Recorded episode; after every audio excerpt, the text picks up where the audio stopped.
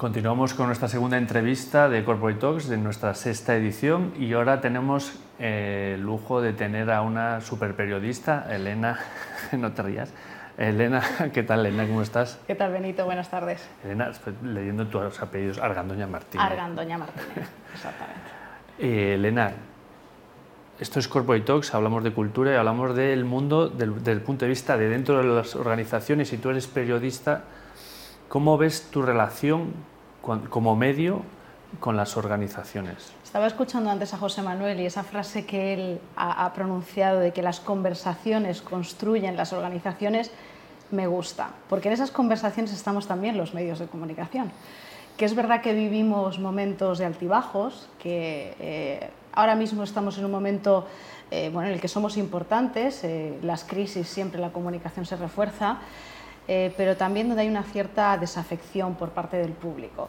Eh, pero nosotros somos una parte fundamental de esas conversaciones y creo que las empresas deben de, tenerlo en cuenta y de saberlo. Yo soy periodista, pero trabajo también en ese área corporativa y las empresas creo que tienen todavía mucho camino que recorrer a la hora de comunicar, a la hora de informar, a la hora de contar sus pequeñas cosas que cuando las cogemos los medios se convierten en grandes noticias. Qué bueno.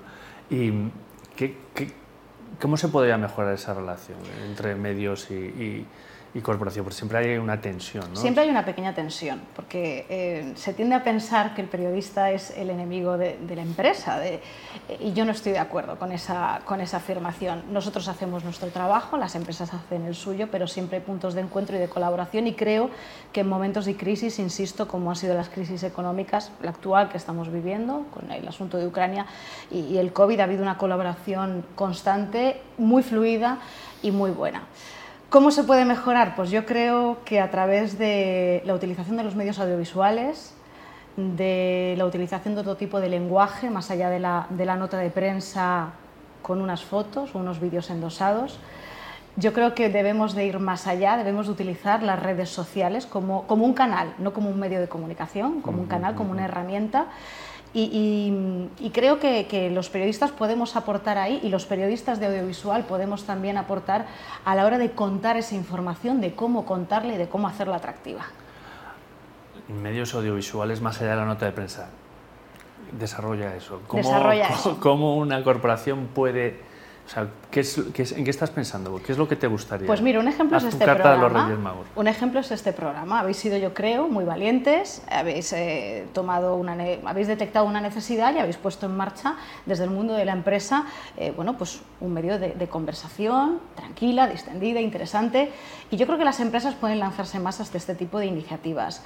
Creo que pueden bueno, pues utilizar eh, los medios audiovisuales, como digo, para crear buenos vídeos corporativos, buenos espacios de conversación, donde se detecten las necesidades externas, pero atención las internas, porque yo creo que, que, el vídeo como formato, como, como medio, es muy bueno y se debe de impulsar desde el punto de vista de la comunicación interna.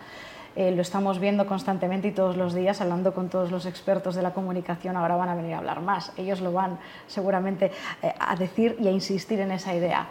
Esto es un, un B2B, esto es una conversación, esto es hablar y, podemos enriquecernos unos y otros, podemos recoger las necesidades a través de los medios de comunicación.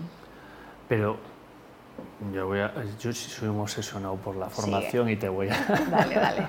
Pero están las empresas, ¿cómo las ves? ¿Están preparadas? ¿Los vídeos corporativos son caseros? ¿no? Yo fui yo fui un bueno, no, hay, hay vídeos corporativos muy buenos. Eh, yo creo que las, son las consultoras de comunicación las que están impulsando más todas esas áreas a través de la creación de sus propias productoras o a través de la creación de, espacios y departamentos que cogen esas necesidades, como digo, internas y externas y la transforman en, en un vídeo eh, donde hay un feedback, donde aparecen los trabajadores, donde aparecen también los stakeholders.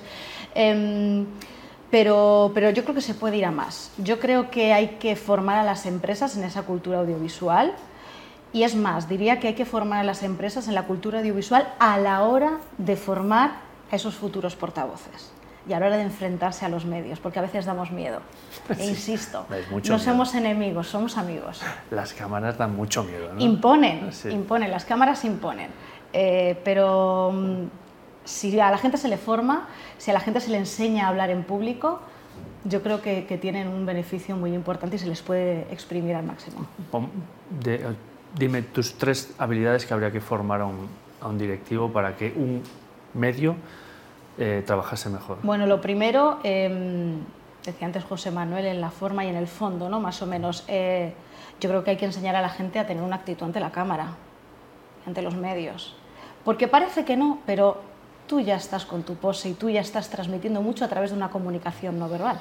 José Luis Martín Ovejero, a que por cierto si algún día te puedes traer, seguro que tiene una conversación muy interesante sobre la comunicación no verbal, eh, nos diría que efectivamente la posición, la postura, la pose es importante, pero también es importante el mensaje.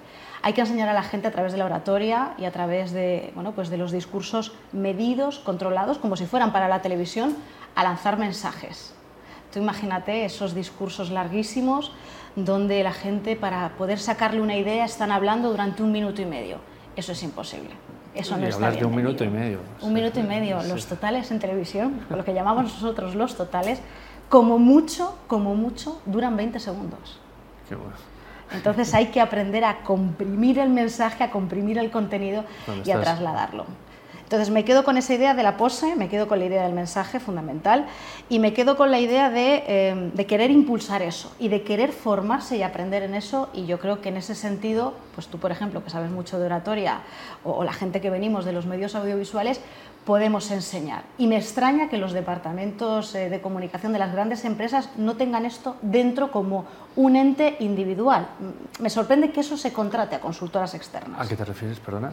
pues a un departamento audiovisual, a un departamento de formación de portavoces como tal dentro de, dentro de los departamentos de comunicación. Son servicios que, bueno, si hablas con cualquier persona eh, familiarizada con las consultoras de comunicación, se ofrece y se contrata externamente. Pero, ¿por qué no lo tenemos internamente?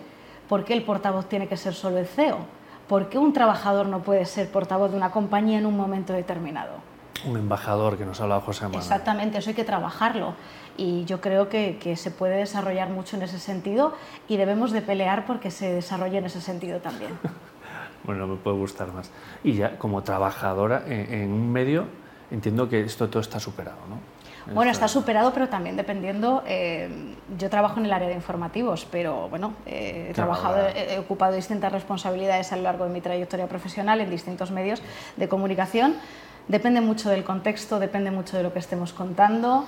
Es verdad que no nos dan miedo las cámaras, pero nos dan miedo otra serie de cosas, a veces. El no contarlo bien, el equivocarnos, el no estar finos a la hora de lanzar el mensaje.